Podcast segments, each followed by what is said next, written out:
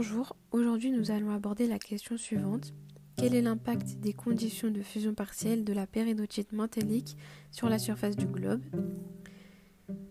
Donc, Tout d'abord, la péridotite est une roche magmatique qui constitue la majeure partie du manteau supérieur. La fusion partielle est la fusion d'une partie de ces minéraux.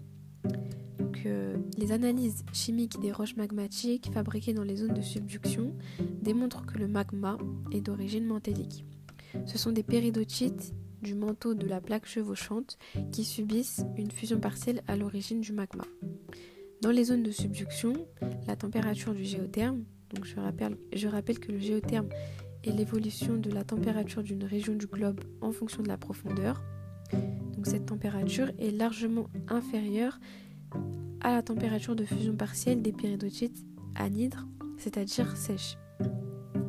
Dans les zones de subduction, les conditions de pression et de température ne permettent pas la fusion partielle d'une péridotite sèche. En revanche, les conditions de pression et de température des zones de subduction permettent la fusion partielle d'une péridotite hydratée.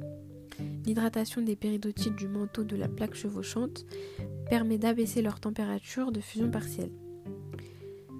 Pour conclure, l'impact des conditions de la fusion partielle de la péridotite mantélique est l'origine du magma.